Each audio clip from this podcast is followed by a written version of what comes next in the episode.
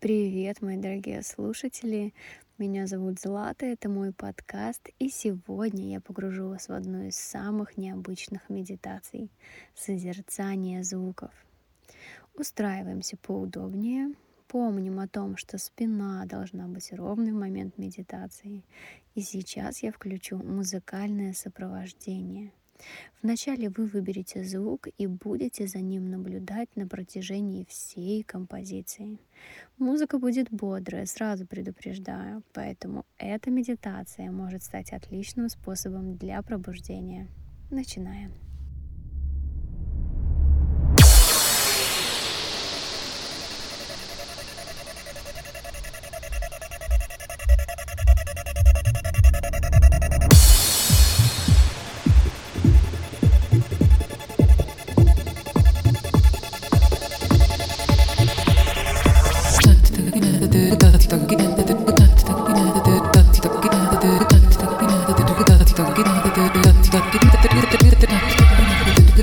Будем я,